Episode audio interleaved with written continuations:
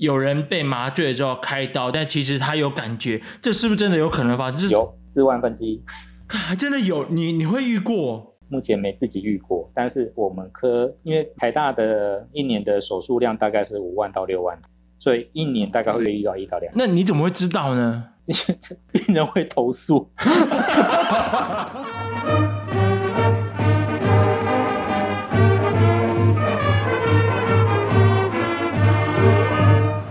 好，大家好，欢迎又回到建中乐器队十一届的 Podcast。今天很开心，我们请到黄信豪来当做我们今天的嘉宾，欢迎。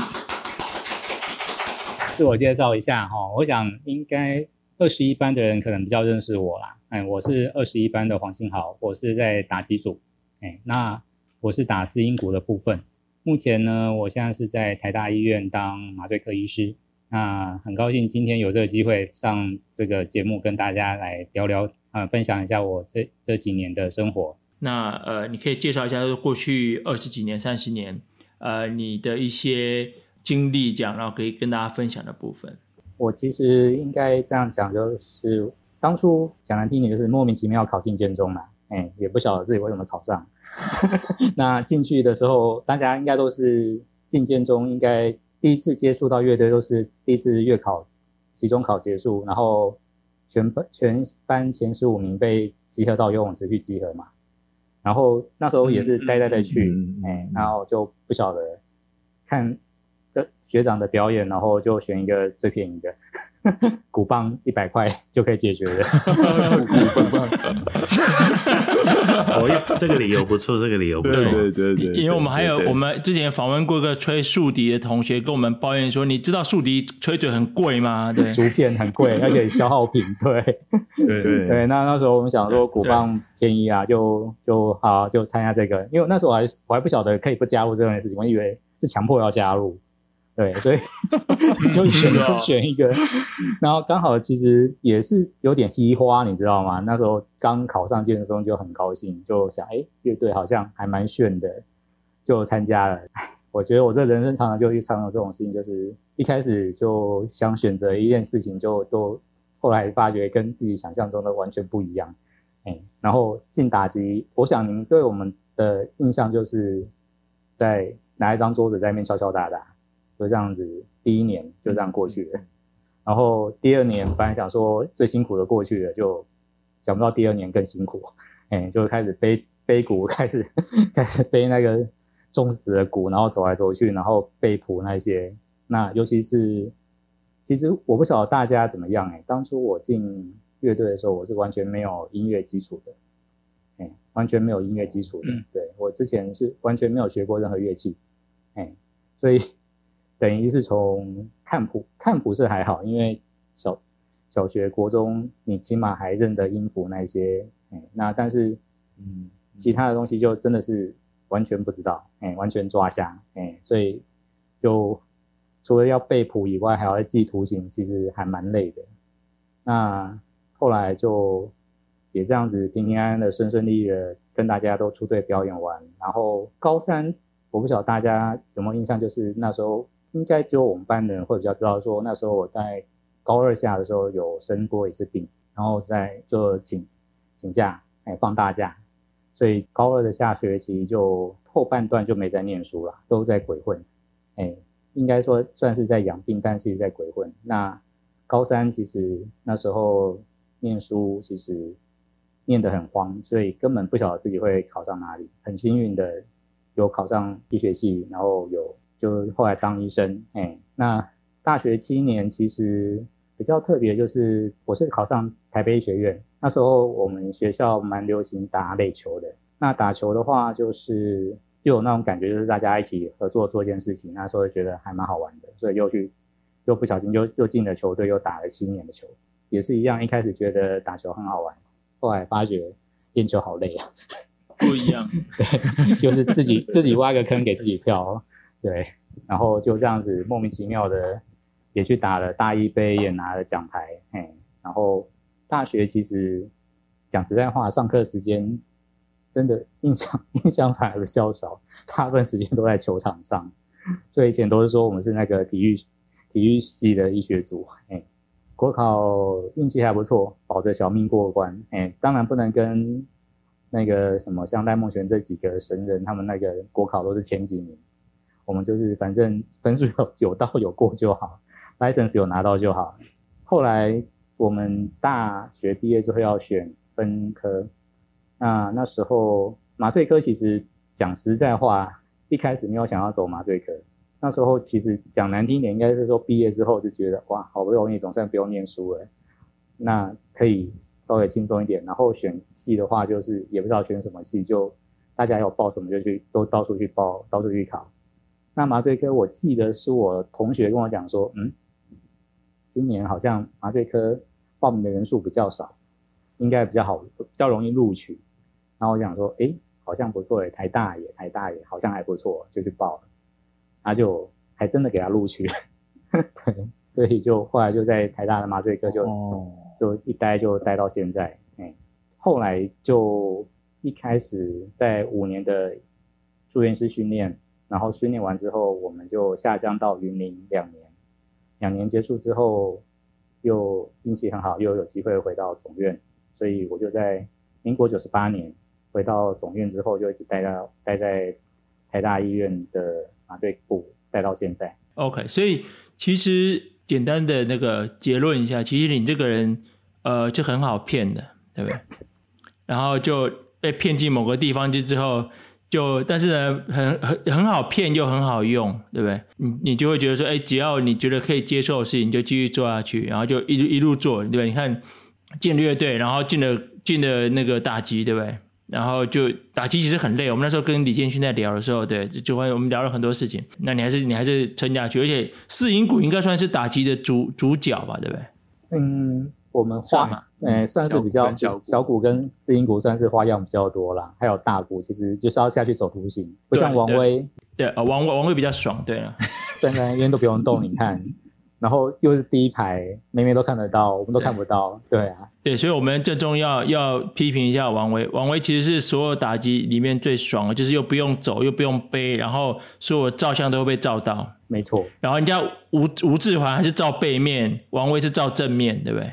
而且他一定是站最中间，对，因为旁边吕梦修用给他大只，所以哦，真的版面比较大，哦、对，对，所以我们要代表那个黄信豪，这次批评一下那个王威，这么多年的的那种怨气，终于先讲出来，这段我不会剪掉啊，这段一定放进去，对啊，然后有讲嘛，就是你打击组这样很很累的过去，然后你台北医学院打垒球，一打就打七年，不容易。没办法，就没人呐、啊。哦！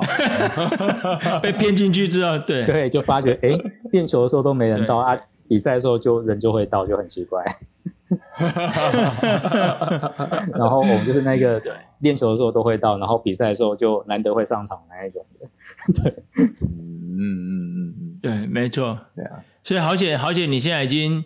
已经呃不是年轻人，要不然你现在很可能会被骗去柬埔寨，对不对？诶然后 然后变成诈骗集团的的那个首脑，这样一路做到首脑的感觉，有可能、啊、应该是这样。对啊，其实我觉得 我这边到目前为止还蛮算蛮随遇而安的，就丢到哪边就哎、嗯、还有办法活下去，还不错。对，虽然说很多坑是自己挖的。嗯、我我补充这个问题哦，就是哎，黄先生，你的 Raker 跟侯文勇一模一样哎，差不多了吧？我我有弄错吗？侯文勇他是作家，没有啦，我讲的是 他是北医的嘛，然后台大麻醉嘛，当然他后来就不知道飞到哪里去了。但是基本上好像我我有弄错吗？这一段可以剪没关系。哦，没有，你讲的是对，没错，他是我们大学长，对，他也是北医毕业的，然后他也是台大麻醉科，也是就大我。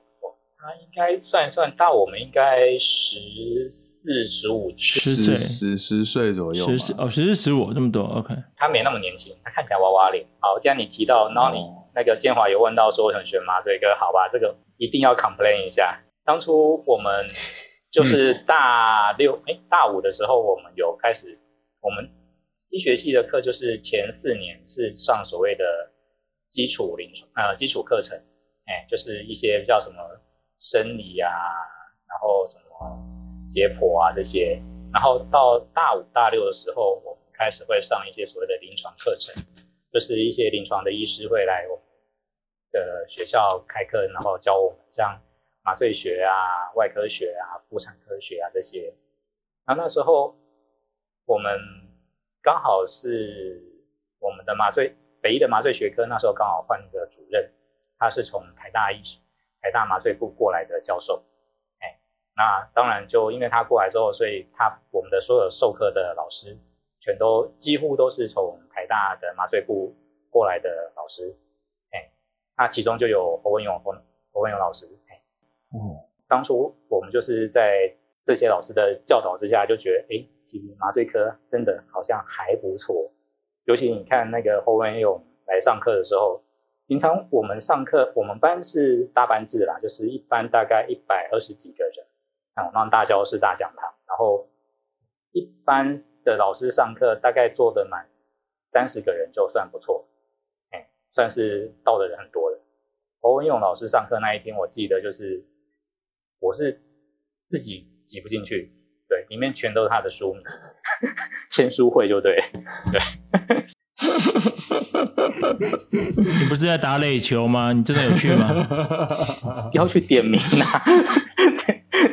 有哦，有点名的就会去对，对，OK。课可不上，你一定要点到啊，对啊，对啊，你名字没点到，你就、哦、就没有没有分数，这很很现实的问题啊，对不对？哎，那。麻醉科其实那时候我记得啦，实际上麻醉科相对来讲算是轻松的科，因为其实麻醉麻醉科在一般医院来讲，它是所谓的二线科。我们的客户两个，一个是病人，然后另外一个客户就是外科医师或是一些有需要嗯嗯有需要用到的麻醉的一些医师，哎，像什么放射科啊，像内科也像也常常做什么肠胃镜之类的，他们会需要到我们，嗯、所以。我们等于说是一些辅助资源的科，那当然，因为我们算是在二线嘛，所以相对来讲，大家感觉就是压力不会那么大。那上课起来，老师也会相当相对的相当轻松。因为我记得最深的一就是有一个老师上课，我们是下午大概三四点上课，老师就三点进来，第一句话就说：“同学，我们可能要赶一下课，因为大概老师四点要赶回家，我要带我的狗去。”去散步，哎、欸，对，然后我们就说啊，啊真的吗？老师他说没关系，我们两个小时课，我大概半个小时就讲完了。你知道吗？这课就是就是要过这种生活，就是时间到就是要下班，然后每天就是过着遛狗泡温泉的生活啊，想的就是让人很羡慕。然后那时候我刚刚应该有提到，就是说我就是后来大七毕业之后要选科的时候。那时候就去考什么内科、外科啊，就觉得考的人生人生那个无望，大家竞争太激烈。然后我同学跟我讲说：“哎，麻醉科好像还还不错，而且台大好像那个招那个报名的人比较少，机会比较大。嗯，我们那届好像要收五个人，然后就好像就有九个人报名，九九取五，哎，应该还机会还蛮大的，我们就去报。哎，就后来就。录取了，然后从录取之后就发觉一切怎么都跟老师讲的不一样。对，真的、哦，所以你又被骗了嘛？对，除了第一个月之外，从来没有晚上六点之前离开过医院过。我到现在我连狗都还没养，我都不知道我狗在哪里。其实那个老师没有把话讲完。他赶着四点要回去遛狗，之后遛完六点要回医院上班。我老师可以在面遛狗泡温泉，是因为底下有这些作死作活的人在下面做事。对对对对，我们是下线，所以你又被骗了。对，我觉得这个经历过之后，我去柬埔寨应该很容易可以当当到高层。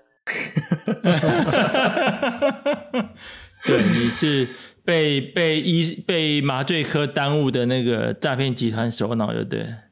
对，因为用你一生被骗的经历，这样你看挖过这么多坑，被骗这么多次，你看应该有经验的，对啊，怎么把把人骗进来，再慢慢折磨，这个我们最会。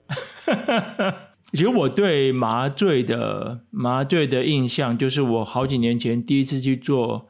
呃，那种无痛的肠胃镜。哦，嗯，因为我我 luckily 还没有开过刀，然后那个我以前麻醉就拔牙打那个不算嘛，打那个麻药那个不算麻醉嘛，就真的全身麻醉就是那个，然后那是让我那一次经验是让我觉得说，麻醉这个技术是真的是太神奇了。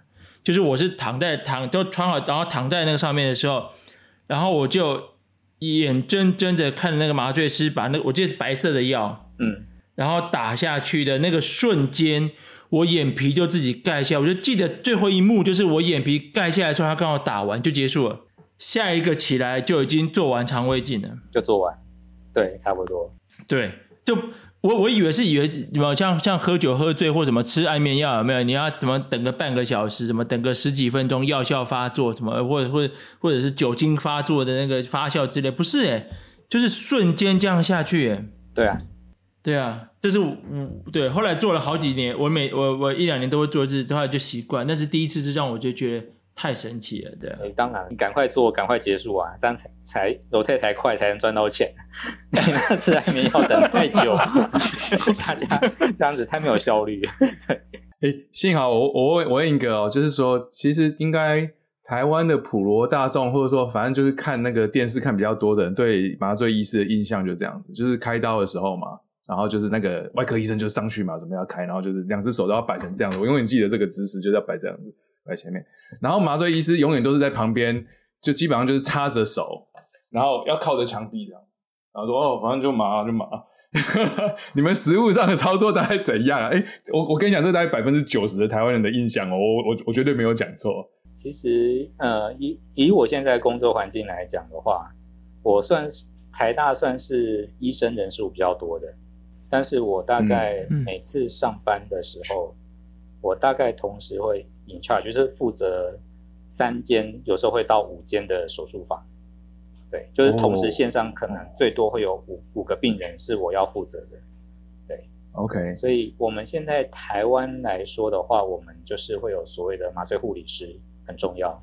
嗯，那嗯，我可能没办法像那个 David 你说的那个，我在那边旁边插手，我是很想，但是我就就是会像。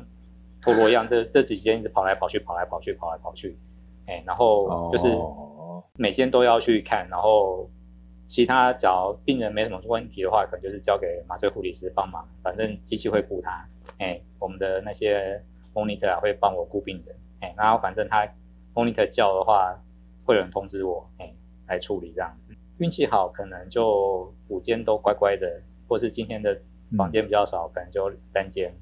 那我就真的有办法，就是像你说的，我就插着手在旁边跟那个外科医师打屁聊天。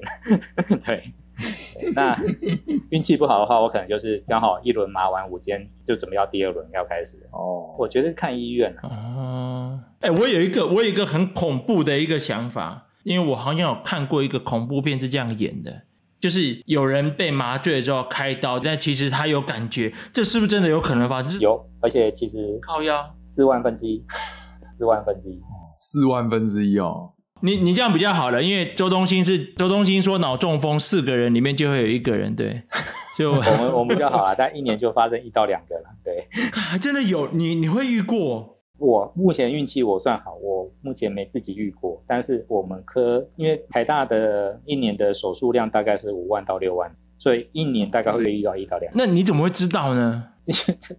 那个我。病人会投诉，你老师哎、欸，那种是。OK OK，那他会痛吗？他会还有意识，但是他不能动。哦，是哦。应该他那种就是我们所谓的一般的麻醉的时候，我们会有所谓用到那种就是所谓的全身麻醉，插管的全身麻醉，我们会打嗯让你睡觉的药，哦，就是那个建华说那个白白那一支打下去。你就断片，嗯嗯对，但是让他睡觉，我们说 amnesia 失忆失就的药物，然后另外一个是所谓的那个 analgesia 就止痛的药物，让你手术中不会有痛觉的药物，哎，然后另外一个是所谓的肌肉松弛剂，哦，它就是让你全身肌肉放轻松，这样的话外科医师他们才有办法不会紧绷这样的，嘿，那因为你打了肌肉松弛剂之后，所以手术中你就是必须装呼吸器，就是我们所谓的插管，嗯。嗯。那嗯嗯，awake 大部分发生在的状状况就是说，我们的 amnesia 就是那让病人睡觉失忆的那个药物，它可能第一个可能是剂量不够，或是他可能对这个药物它的、嗯、的那个效果不是那么好，他没办法真正达到他完全睡着、嗯、完全失忆的状态。哎，或者是说你得罪麻醉科医师，钱送的不够多，我根本没给你打。哦，那那部电影不是这样演的？Oh my god！这个是这是可以 control 的。绝大部分的术中 awake 大概都是最常见的原因啦。最常见的原因是其实所谓的漏针，就是我们的点滴哦，对，点滴没打好，它可能哦，我们因为你手术中我们的那个药物它有分所谓的静脉药物跟吸入性的麻醉药物。好，那嗯，有时候只要你用的是静脉的药物，万一你的点滴在手术中它可能肿肿起来，或者是跑掉位置跑掉。药物没进去的话，那当然就就慢慢就醒过来。嗯，哎，但是其他的药物可能像我们所谓的肌肉松弛剂，它的作用时间可能大概是四十分钟到一个小时。哎，那你可能这段时间你可能人经清醒，但是你的肌肉松弛剂的药效还没过去。嗯嗯，所以就是会发生像刚才大卫讲的，就是你躺在上面完全不能动，但是你完全清醒。然后人家对你做什么你都知道，但不不会痛嘛，对不对？因为有还有止痛药，会痛哦。止痛药因为假设是跟那个一起进去的话，跟你的点滴一起进去的话，会一起没有，所以有意识会痛，但是没办法反应。Oh my god！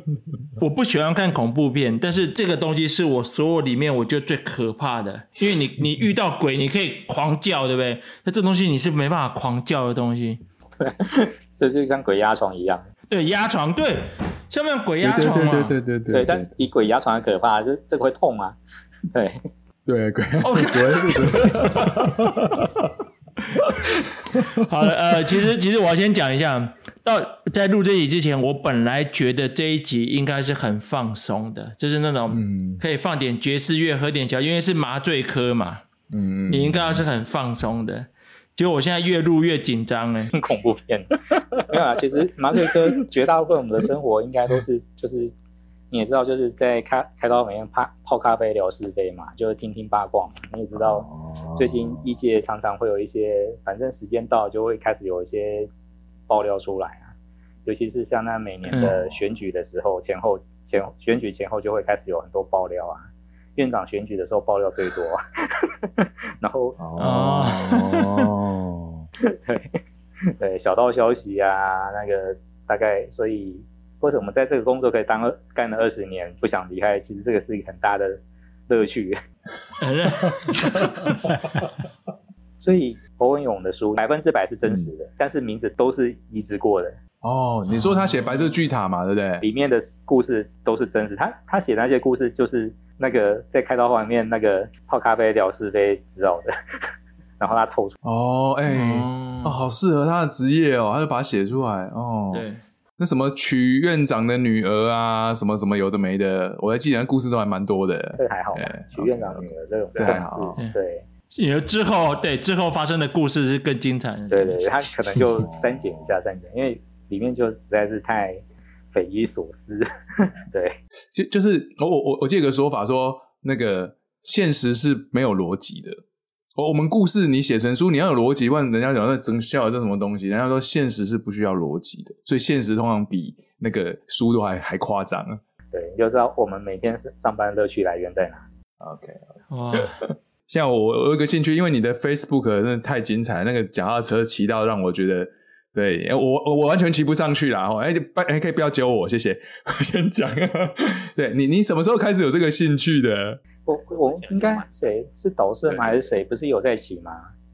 我记得好像，然后哎，徐志贝，徐志贝有在骑，徐志贝更可怕，他玩三铁哦，三铁，我哇塞，之前就有在骑啊，但是以前就是河滨咖，就是骑河滨而已。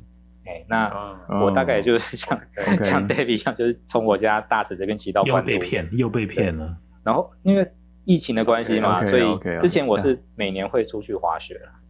哎、就冬天会去滑雪。哎、oh.，那那又是另外一个坑。对，那那后来滑雪就是因为疫情的关系没办法出国。嗯，那在台湾也不知道干嘛，然后就有人说，哎，那就大家来骑脚踏车好了，所以就入坑。然后那时候刚好。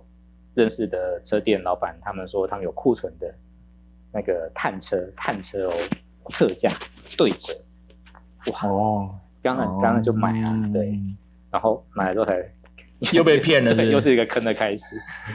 第 一个就发觉，哎，车车子怎么越怎么不是买一台车就好的，还有一些配备要买，还有衣服，然后越买越贵，越买越多。然后骑车一开始只是骑河滨到关渡，后来到大溪，后来上石门水库，然后就一一一路的就莫名其妙就越越骑越远，然后。当初在骑的时候都是说，哎，我们去哪边吃什么东西？像说去大溪吃豆干呐、然后去什么脚板山喝冰沙，嗯，就就就骑到大溪、嗯，人家疫情都起豆干店没开，没得吃，之后又乖乖骑回来，然后 就常常有这种这种这种事情，就后来就慢慢慢慢自己骑有一点兴趣啦，就是越骑觉得，哎，好像就像 David 讲说。山好像一开始都骑不上去，我光我们家的这旁边的剑南路就骑得快快快往深了，才两公里，一百多公尺爬升。嗯。那时候一开始骑的时候，骑到真的不晓得自己在干嘛。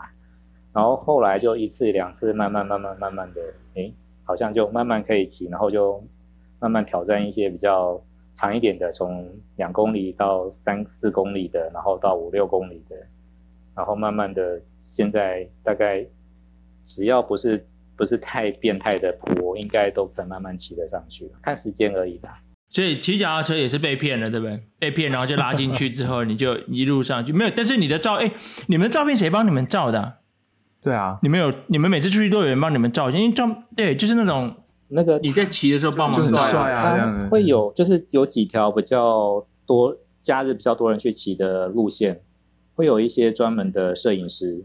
外拍师啦，他们会去那边就是练习，因为他毕竟是一个动态的，哦、对动态的摄影，所以他们必须要练习。然后他们那些摄影师就是有假设我们有办一些有些办活动的时候，会请他们去专门做摄影，所以他们平常就是没、哦、没有没有活动的时候，他们就会去那边做练习。然后他们练习的时候，他们会把他们随手照下来的，他会放在一个固定的网站，然后你就可以上网去找。你的，就看大概是哪个时间、哪个地点，哦，然后你就去搜寻你那个地方的照片，啊、有机会会捡到自己的照片。看你有没有刚好被照到这样。对，啊，要钱吗？那个是免费的。哎，啊，当然如果说你是办活动请他们去的话，就另外会算钱。哦、等于是他们在跟跑马拉松一样嘛，跑马拉松也马拉松，他们请都是花钱请他们去照相。哦，我不知道这个。对，对，对，那他们平常就是会哦，没有没有活动的时候，他们就是去那些比较热门的景点去那边练习。因为他们那种动态摄影，他们还是要去抓那个快门跟那个追焦那样子。所以他练习就免费给你，但是他如果你喜欢这个摄影师，你们就会去找他，然后他的生意之一嘛，对不对？哦，哎，有趣，我不知道这东西，我还以为你们都是有哪一个朋友都那么厉害，可以这样回头帮你照相。有有的会啦，有的可以啦，哦、但是我们没他们的能力，大家都一样累、嗯，跟狗一样，一群狗不会互相照来照去哈。哈哈哈！对对对，没错 没错，狗只会互相咬来咬。重点是我们这一群没有妹啊，有妹才会互相照啊。哦哦，聊这个，哎，我们换个话题。那但是你那时候学二十一班，是你本来就想走医生嘛，想走三类组嘛，对不对？其实并没有哎、欸，那时候会选三类组，主要原因应该是，就觉得说。都念，然后到时候再来决定要走什么科，并没有说一定要走医科。其实，okay, 其实讲难听一点，okay. 那时候根本没有想到自己考得上。我们班就那么多怪怪物在，你看到他们之后，你就觉得、嗯、大概考不上。那我记得那时候，嗯，高三的时候，我记得志勋他，我们就孙南方老师有请一些人来我们班上讲一下那个。像吴志勋他爸爸有来我们班上有讲一些有关心理系方面的事情，然后另外的话就是哦，像老因为孙老师本身是生物系的，所以他也会讲一些有跟生物系、生命科学这些有关的。所以其实那时候其实比较想念的是其实是生命科学。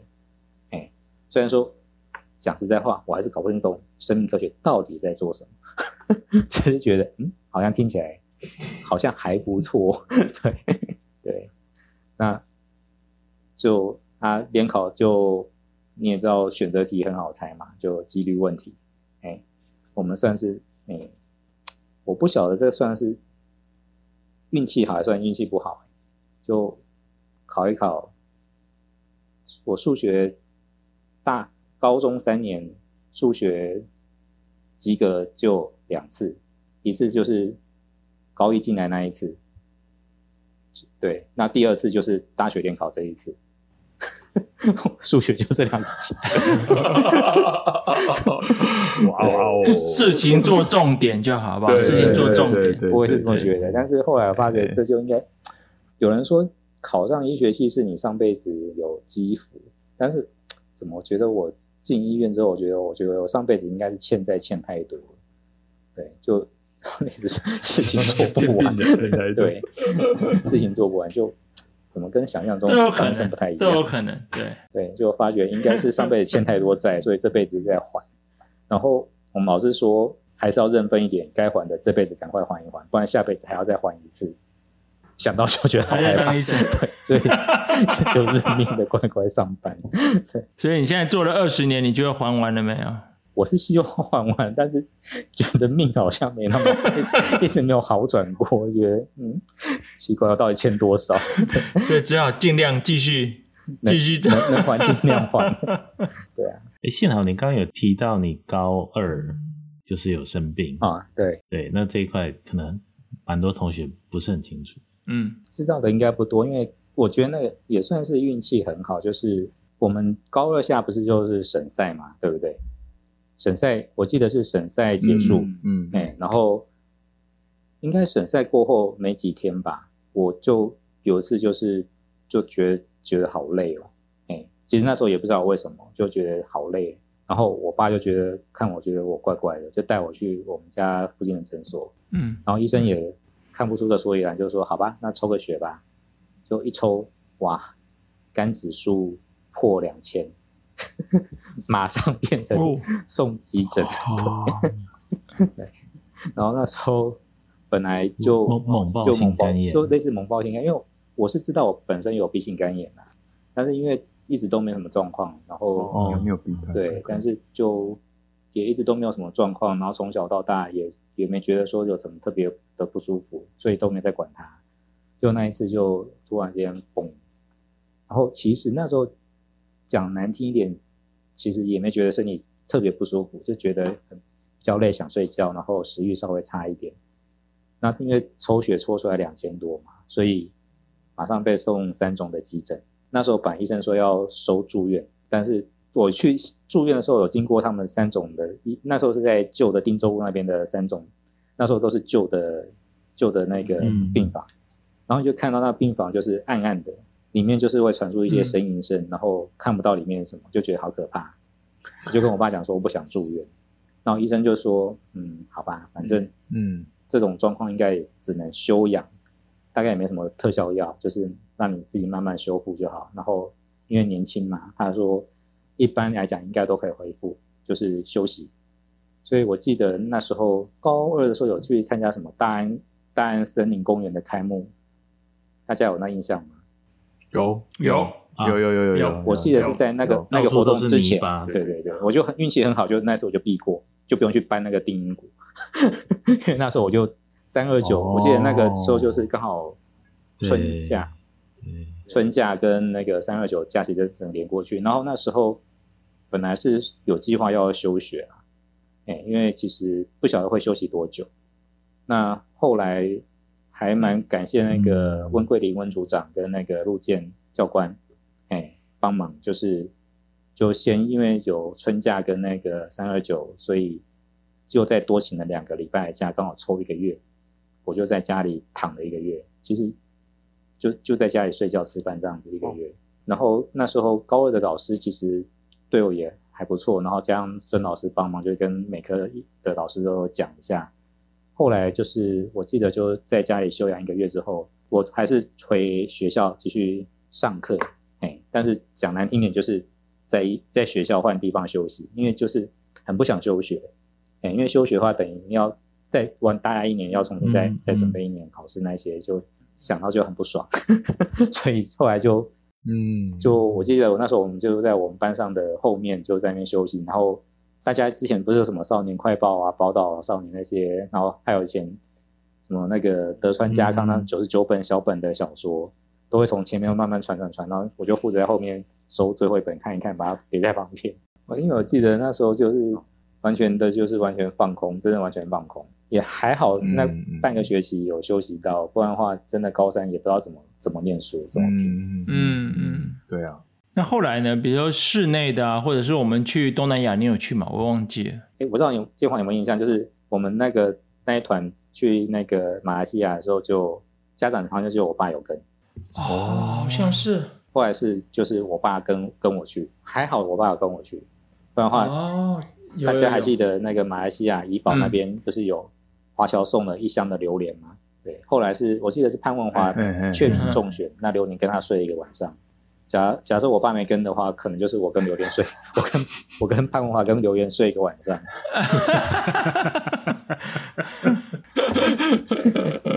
我记得啊，我记得李奎雄吃榴莲吃到整个流鼻血啊，因为不用钱的嘛，他吃到整个流鼻血。还有还有那个啊，嗯、那个椰子水啊，不是喝大家喝到后来落塞一堆人呢。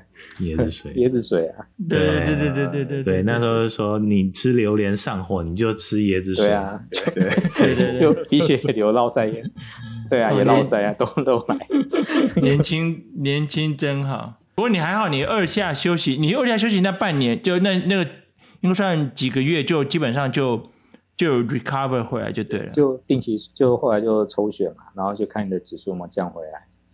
我是记得大概一直到高三，嗯，嗯差不多啦，差不多就是大概就本来是大概一两千嘛，然后后来就回到正常的大概两倍，大概五六十左右，就稳定在那边。所以那时候大概但姐姐，这样我不知道这个数据，所以正常是多少？一般来讲大概三十到四十，三十，大概三十，或者有些有些医院的标准是四十。啊，你那时候是两千？对，我靠。因为小时候真的完全一点概念都没有，小时候一一点概念都没有。有什么完全没症状？就就我刚才跟你讲，就是觉得好像有点比较累。有有什么 trigger？不知道。我本来一开始以为我感冒。对。发生前有什么 trigger point 吗？省赛太累还是省赛太累？什么原因？省赛太累也不可能是那一次比赛就那么累吧？而且省赛对我们来讲算轻松吧？对啊，因为其实国际越野队的时候，我们都已经。其基本上我们都已经差不多了，啊对，啊、对啊。所以你说省赛那时候会累吗？其实也不会啊。对，练完了，对对对。练练读书根本不可能啊，高二谁在念书啊？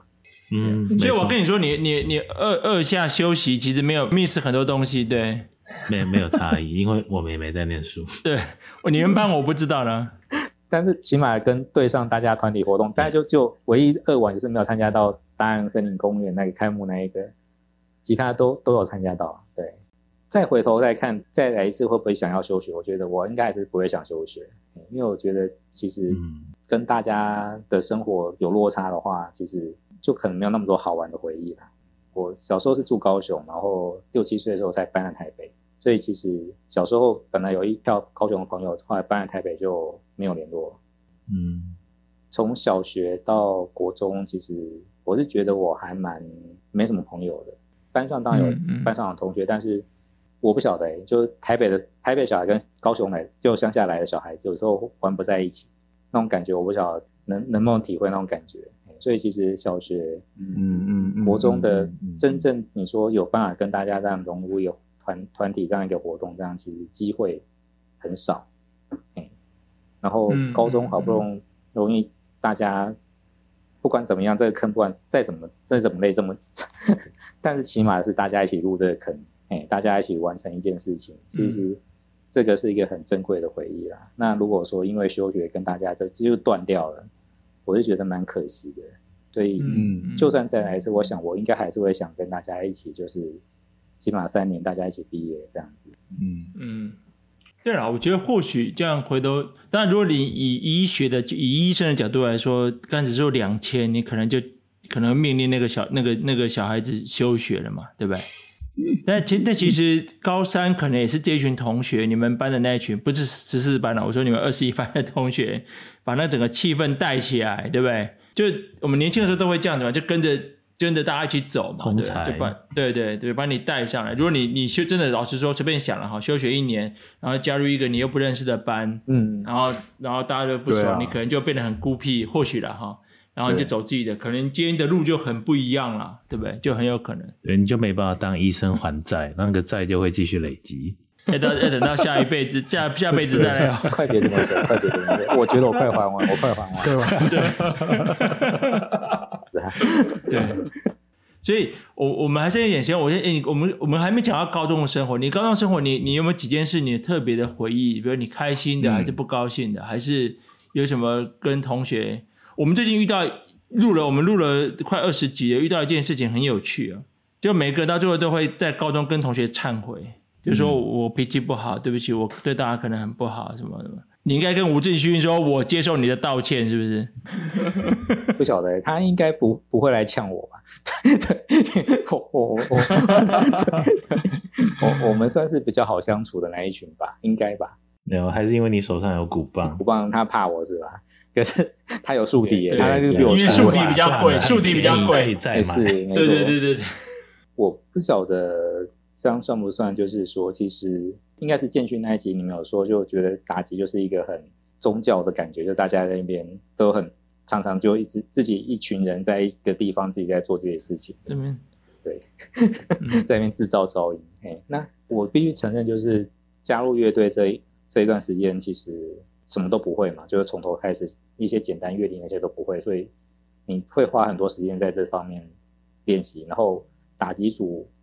好像从以前的学长就是都是这样带学弟，就是会大家抓在一起，然后一一起抄，一起抄，一起抄，所以我们就不太会有时间去像跟去跟其他的科部的那些同学，大家比较多那么多的交流啊。除了自己班的同学以外，好像其他像十四班的同学或者是一类组的同学，我可能就没那么熟。哎，我是觉得蛮可惜的啦。我是觉得蛮可惜的，因为其实毕竟大家好不容易在一个这么大的团体里面，大家有这么多的机会一起相处，可以再来一次的话，我应该希望可以花多一点时间去跟大家聊聊天。我还是蛮喜欢聊天的，蛮应该蛮喜欢八卦的吧？哎，比较喜欢跟大家。所以你选对科了，你选对科了，对。所以为什么可以这个课可以干二十年的原因在这里？因为其实 我觉得朋友大家其实。有聊天，大家才会知道对方在想什么，才能去了解说你大家在想什么，嗯、或者是别人的状况是什么。那打击就有点点封闭，虽然说好处是我们几个大家可能感情就真的比较好，但缺点就是你可能跟其他的人的交情可能就没那么好，很可惜。我觉得我们队上一百多个人，其实大家的生活都多姿多彩，反正就是觉得有点可惜，就对。这个节目还不错，就是起码大家找到的同学，大家找回来，大家一起再重新学一下自己的一些生活经历，这样子其实有一点点补偿到之前我们高中那时候不懂得珍惜，哎，现在有机会可以好好的重新再来一次，我觉得这样真的是一个不错的机会。我我是觉得啊，就每一个人的在每每一个年纪的时候都有不同的 focus 嘛。对？然后我们可能到了下一个年纪之后，回头看才觉得说啊，可惜，对？然后我们有时候就会像我们有小孩，就会把这东西映射到小孩身上嘛，对。然后小孩就觉得说，靠要，你高中的时候你你有做那么多事嘛？类似这样，对不对？对。那现在就是发现小孩已经不听我们的话了之后，我们就只好回去找自己老同学，哎，我们来弥补一下我们之前 没有的。没有，我其实我是录了很多集之后才发现自己有这种，就像以前我们说什么好汉不提当年勇，就在发觉大家全全部都在讲，没错，嗯，没错，没错是这样，对，对，所以打击是一个比较特殊的存在，是绝对没有错，对，然后我这边要特别澄清一下，我我后来听我在录李建勋那一集，发现我一直说人家是鼓队，其实不对，人家应该叫人家叫打击，对对对，把人家讲 low 了。你那时候讲，我才第一次听到有人叫他鼓。没有我，我不知道。我后来听的时候也不知道说我在搞屁，我不知道为什么。我们国中的时候，我们国中我们也是乐队，徐明你也是嘛，对不对？嗯哼，对对对，我们那时候叫鼓队，对啊，我们那时候不叫打击，有吗？有有有叫鼓队，你确定？有有有有有，对。所以对对不起，我要郑重跟打击组的那个这个各位各位同学，对，我发现我把讲一直讲错，对对对对。所以你认为是那个打击组误了你的？高中的生活，哎哎，等一下，这坑挖的有点大，不能这么说，这坑有点大，快别这么说。对，有得有失啦。练习当然你花很多时间，当然感情也比较好。其实说实在话，就是其实到现在大家还是都常常有在联络干嘛的，其实还是有差。大家一起一起有苦过的话，越苦感情会越好，是真的。嗯、对啊，对。哎，你那时候为什么会选四音鼓啊？你们是有什么选择的那个？没有，那时候其实我们进打击之后，就是高一教大家练习嘛。那分鼓那时候就是高一。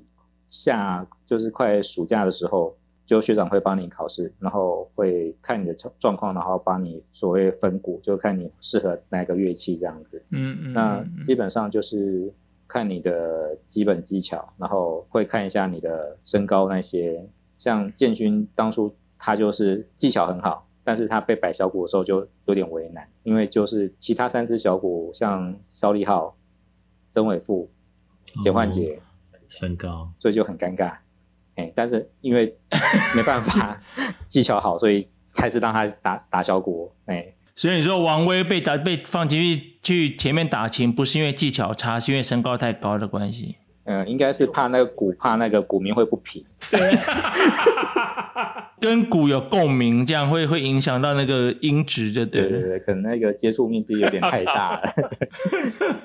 因为所以其实我们乐器、哦、当初选乐器其实并不是自己选，其实就是学学长分，学长就就去就就乖乖练这样子。他不想练，你就就退队。哦最后，最后我们剩几分钟哈，呃，有有什么话跟你在高中时候的自己会，你会跟他讲的？我想应该有啦，就是今天就从刚才这样讲，其实他也知道我常常踩错坑嘛，像乐队啊，像之前打垒球啊，像骑脚踏车啊，滑雪，其实滑雪也是另外一个坑啊，就连练医学系这也是都是在自己没有搞清楚状况之下就就走进去这条路，但是其实走下去总是会有收获的。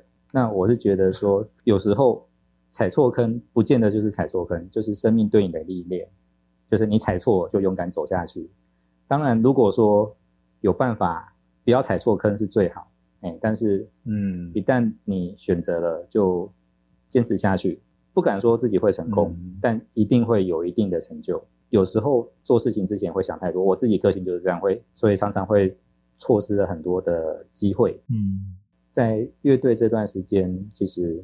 这个东西对我来讲是一个还不错的一个训练跟一个过程。其实从一开始什么都不知道，就为了那平的鼓棒跟很炫的、很炫的一个 title，就不小心进了乐队这个坑。那高一还好有这么多像建勋啊、肖立浩啊、简洁啊，大家陪我，我们大家一家互相，大家在那种很无聊的训练。就每天敲着桌子在那边，在那边训练你的手腕的力量，其实真的不知道这在干嘛。但是如果说没有这些朋友，大家这些同学大家一起互相帮、互相鼓励下去的话，其实搞不好高一还没结束，我们就就就退队了。那我们就是这样蒙着头，然后大家一起打打闹闹，一起训练下去，坚持下去，跟大家一起完成了我们的图形、室外图形、室内比赛也有也有一定的。成绩，哎，然后大家又可以一起去出国玩。很多时候，一开始可能你走的路好像不是那么的满意，或是说环境不是那么的喜欢，但是愿意慢慢走下去的话，总是会有一些收获。如果再来一次的话，我应该还是会再选择加入乐队。会再加入打击吗？还是其实你有想别的乐器？听说长笛的妹比较多是吧？长号很八卦哦。长号长号没有妹啊，长笛妹比较多啊。不要骗我，我们都有看哪一组哪一组的联谊最多，我们都知道，好吧？只是我们都没有。真假？等一下，等一下，真假？长笛有很多联谊。你要不要问苏炳恩？你要去问老头，他有没有跟你讲实话？因为老婆会听。他没有讲。如果如果你回头选，你会选哪一组啊？其实真的回头选的话，应该还是打击啦，因为其实其他的讲实在话，你真的就都都不懂，都不会。嗯，今天非常开心，请黄信豪来。其实老实说，今天聊的话题是完全我没有预料到的，对，嗯，尤其尤其是本来应该觉得今天是很轻松啊，就讲到我都有点毛毛的，对。然后我们也知道说，下次要到医院对麻醉科医生。他们也可以搞你的啊，这样坦白讲，不要不要得罪你的麻醉科医师，对对，不要得罪他们，对对对对，对。